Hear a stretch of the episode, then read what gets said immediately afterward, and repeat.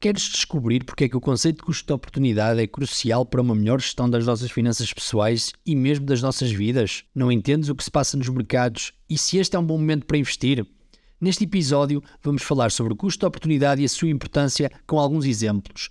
Vamos também fazer uma análise breve aos mercados e comentar a bolsa com base na valorização do S&P 500 em 2023. O meu nome é João Marinho e sejam uma vez mais bem-vindos e bem-vindas ao podcast do Conta de Gestões um podcast sobre como navegar a incerteza financeira dos tempos modernos. Se queres saber mais sobre investimentos, poupança e finanças pessoais, então isto é para ti.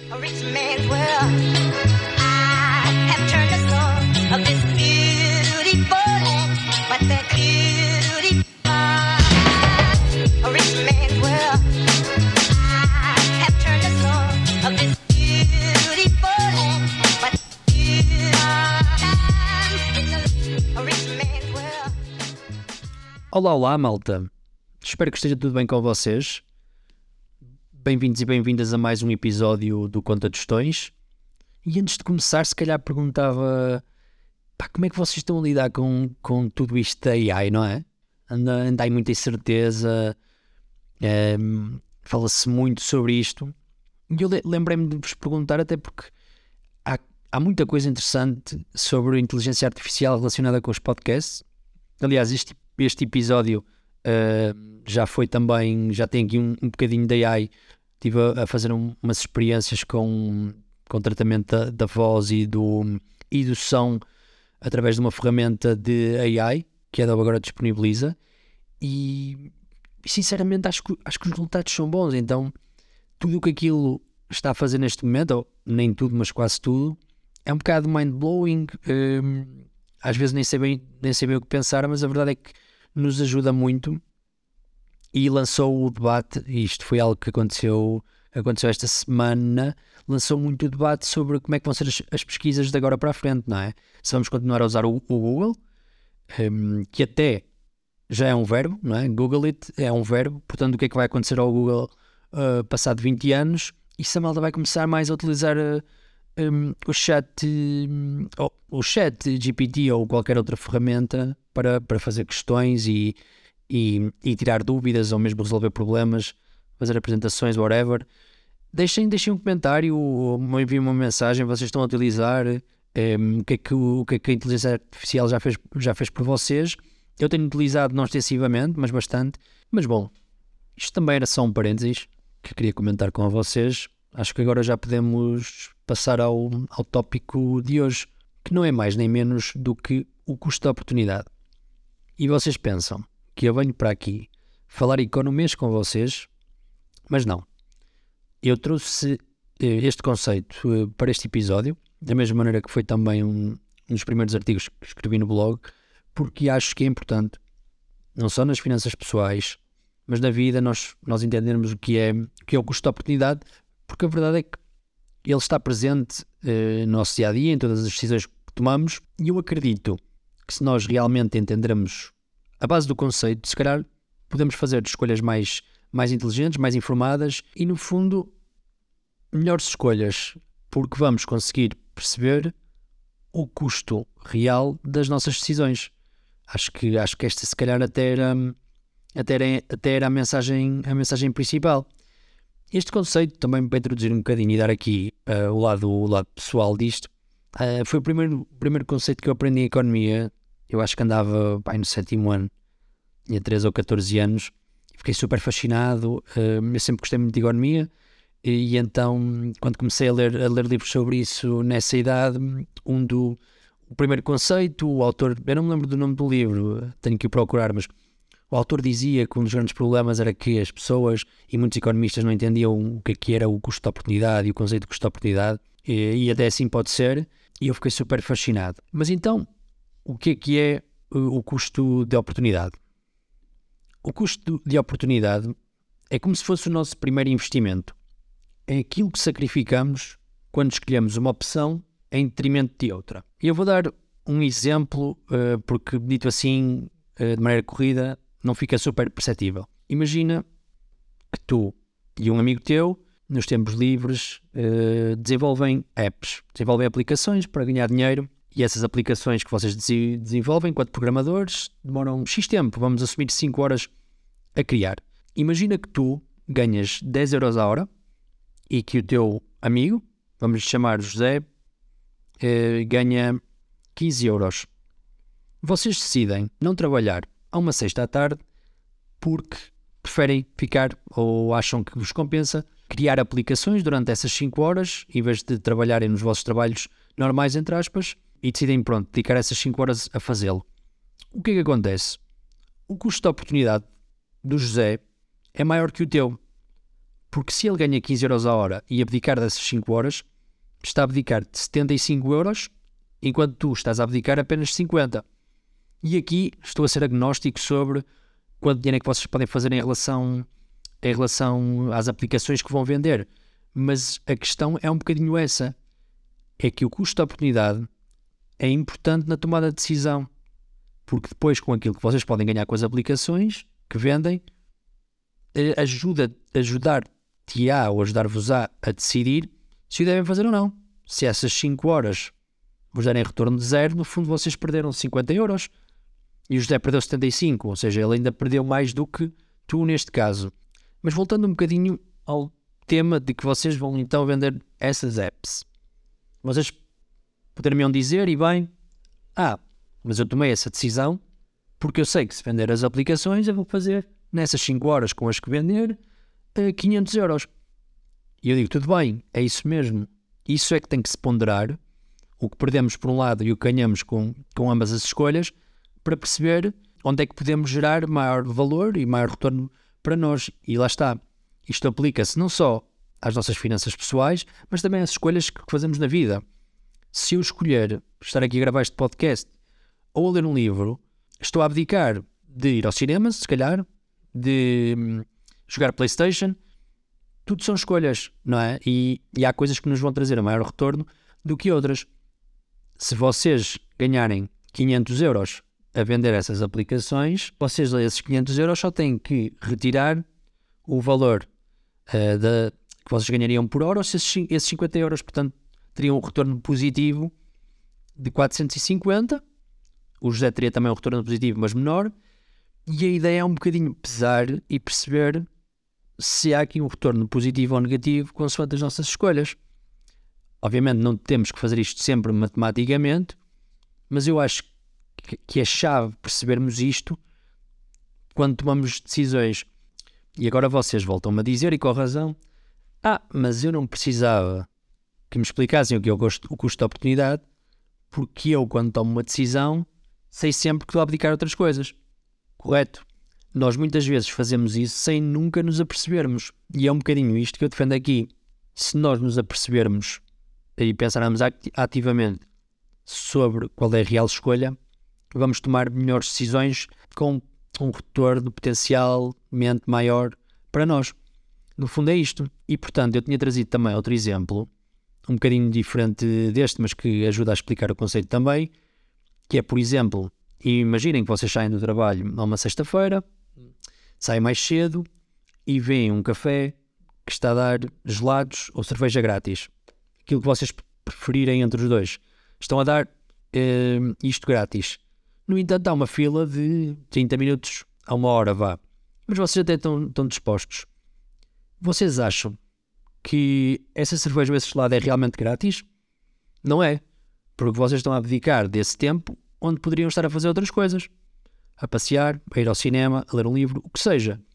Mas no fundo, a vida é um bocadinho esta balança, não é? Faço X, não faço Y. E, e não quer dizer que nós tenhamos ativamente que pensar sempre sobre isto, mas a partir do momento em que este conceito nos entra, eu acho que, que estamos mais cientes daquilo, se calhar, que estamos a abdicar e o que é que poderia ou não ser melhor para nós. Porém, malta, a vida é feita de decisões e mais decisões. Um, ehm, não vou entrar aqui um bocadinho por, por aqueles chavões de, de guru da espiritualidade, de que cada oportunidade uh, ou cada erro é uma oportunidade de aprendermos, etc, etc. Sim, isso até pode ser verdade, mas não era por aí que eu queria entrar. No fundo, eu acho que com estes exemplos ficou, ficou claro o que é que é o custo de oportunidade e como é que vocês podem, podem utilizá-lo nas vossas vidas, seja nestes casos em que vocês decidem ir ao cinema ou ler um livro em vez de estarem a ler o Conta de Gestões ou, ou mesmo ouvir este podcast, não é? Este podcast acaba por ser um investimento vosso, um investimento do vosso tempo e uma escolha, não é? Porque é verdade que tu, quando ouves um podcast, podes estar a fazer diversas coisas, mas é sempre uma escolha porque podias estar a ouvir uma música e estás a ouvir o, o podcast do Conta de Gestões ou podias estar a ouvir outro podcast e, e estás a ouvir este. Portanto, é também um bom exemplo.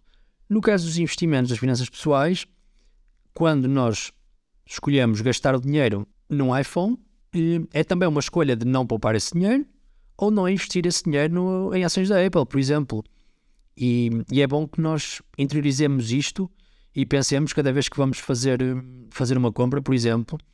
Eu acho que no fundo o custo de oportunidade nos pode ajudar a poupar, nos pode ajudar a investir mais, porque vamos sempre repensar as nossas escolhas e muitas vezes repensar ajuda-nos a refriar impulsos para comprar certas coisas que não precisamos ou o que seja e vai-nos ajudar a, a poupar mais ou, ou, a gastar menos.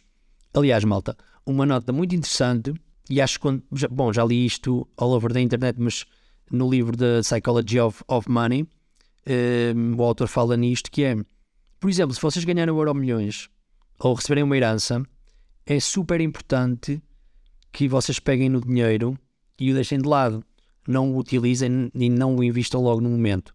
Esperem uns seis meses, porque isto ajuda a que vocês pensem bem nas escolhas que vão fazer, pensem o que é que querem fazer com o dinheiro e não, não comprem por impulso. E a verdade é que eh, pensar um bocadinho e deixar as coisas assentarem, deixar-nos pensar, dar tempo às coisas ajuda-nos bastante uh, sermos pacientes também, estou sempre a dizer isto, ajuda-nos bastante nas finanças pessoais.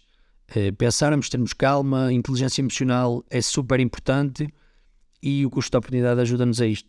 Ajuda-nos a pensar sobre o que é que uma escolha uh, tem melhor que a outra e ajuda-nos também na tomada de decisão.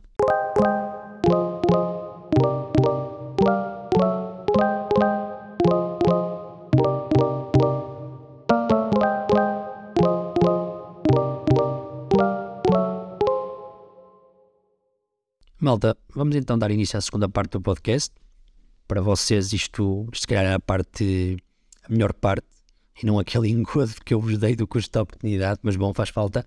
Literacia financeira e estes conceitos são importantes, não vale a pena querermos, querermos saltar etapas, não é? E vamos fazer um pequeno outlook da bolsa.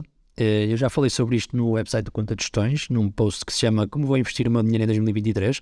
Passem por lá e leiam. Eu vou deixar também é, o link na descrição do episódio. Mas então, para, para este, este Outlook, e como ainda nos resta algum tempo de episódio, eu vou basear-me um bocadinho naquilo que é o, o SP 500, o SP 500. E, aliás, quando estava uh, a fazer o script uh, do episódio e a pensar no que é que ia dizer e no que poderia falar, lembrei-me que um episódio bom seria falar no SP 500 porque aquele, porque aquele é relevante, um, porque é que os investidores olham muito para este índice, etc. Acho que é bom aprofundar isso, porque eu também falo muito, muito do, do S&P no blog, no Instagram, aqui também vou falar, e no fundo ele é um medidor, um indicador económico que nos ajuda ou nos auxilia muitas vezes a prever as crises, etc. E este índice valorizou cerca de 6% de, desde, o início do, desde o início do ano, e isto é importante especialmente porque o ano 2022 foi péssimo para os investidores. Eh, há muito receio e fala-se muito sobre uma eventual recessão. Por isso é que muitas empresas como a Microsoft, a Alphabet, o que seja, a Amazon já despediram imensos trabalhadores, eh, no fundo para cortar, cortar custos, com medo do, do, que, possa, do que possa vir um, ehm, neste ano 2023. No entanto, os mercados parecem otimistas, parecem é, algo, algo bullish, mas será mesmo que, que está a haver uma recuperação e que há mais otimismo? Ou pode ser isto um, um chamado rally da bear market, não é? Que, o que acontece é que depois de grandes quedas os mercados começam a subir muito e a, e a aparentar que, que a tempestade acabou e que é tempo de, de bonança e que hum, é um bom momento para investir porque os preços vão subir, portanto investimos agora com expectativa de que os nossos ativos valorizem no futuro, mas é só jejão, não é? No fundo, é um bocadinho isto que pode estar a acontecer ou não. E, e porque é que isto está a acontecer, não é? Há inflação, isso todos sabemos. Aliás, eu já tinha falado da inflação no Conta Tostões, mas não há nada melhor do que existir inflação para percebermos como é que ela nos afeta, não é? Daí é só teoria. E eu até tinha um professor eh, na faculdade que dizia que os melhores economistas eram aqueles que, que faziam a sua, a sua, formação durante um tempo de crise. Se isso é verdade ou não, não sei, mas sei que muitas destas coisas nós só percebemos quando as sentimos mesmo, porque a teoria é bonita, mas a prática ajuda sempre mais. Eh, no entanto, como a economia é uma ciência social um bocadinho que ninguém percebe, eh, a da Economist outro dia escrevia também que, que os economistas eh, ainda não percebem bem o que é, que é a inflação. Mas bom, passando um bocadinho por cima disso, para não estar aqui também a deambular sobre, sobre todo este assunto, a inflação, a inflação é má, todos nós sabemos, retira-nos valor ao nosso dinheiro. No entanto, no entanto, para combater isso, os bancos centrais aumentam as taxas de juro, têm várias medidas diferentes, mas a, a central é mesmo aumentar as taxas de juros e isto faz com que, o que já sabemos, não é? Uh, os empréstimos estão a aumentar as prestações, coloca aqui um bocadinho de pressão na economia. A ideia é resfriar a economia, não é? Para não haver tanto consumo e por isso aumenta a taxa das taxas de juros, ou seja, o dinheiro é mais caro, já não há cheap money, que era o que existia, o dinheiro era barato, não pagávamos taxas de juros, portanto pá, o cost of capital era baixo um bocadinho, era aí, eu não queria entrar muito por aqui por, por esta parte outra vez do economês, mas, mas é isso que acontece. E então, estes problemas económicos, seja o facto da guerra também reduzir a oferta de produtos, eh, seja o Covid na China no último ano, que afetou toda a cadeia de supply chain, ou seja, de, de componentes para, para telefones, para o que seja, também já todos ouvimos falar disso a questão de aumentos da dívida pública, não é? Ou seja, a depreciação das moedas face ao dólar em, em mercados emergentes piora muitas situações deles. Eh, pode haver a questão do default outra vez. Então, tudo isto faz com que 2023 seja difícil de prever, mas tudo é difícil de prever e ninguém tem uma bola de cristal. Portanto, aquilo que eu defendo é que tenhamos uma estratégia conservadora, olhar para isto. Não podemos entrar a abrir e começar a investir à grande à espera que isto agora é que vai ser e não sei quê, porque até Bitcoin já está a subir outra vez. E por isso temos que nos manter calmos, fiéis à nossa estratégia, não desatar a vender se os mercados caírem, acreditar naquilo que é o S&P que tem valorizado ao longo, ao longo dos anos e sendo nós jovens e tendo um horizonte temporal ma maior, longo, podemos aguentar uh, estas quedas momentâneas, este, estas descidas temporárias e, e, olhar e ter foco no futuro, fazer buy and hold e esperar, no fundo, aquilo que estou sempre a dizer, ser paciente, ser persistente, continuar a reforçar, precavermos para, para o pior e também antecipar o pior. E é isto, malta. Eh, diria para ficarem com estas mensagens para o final do episódio. Malta, e é isto. Foi mais um episódio do podcast do Conta de Gestões. Espero que tenham gostado. Deixem um like, partilhem, subscrevam o podcast, subscrevam também a newsletter, visitem o website porque já tenho lá muito conteúdo. E por fim, deixem um like, eh, uma classificação na vossa plataforma favorita. E é isto.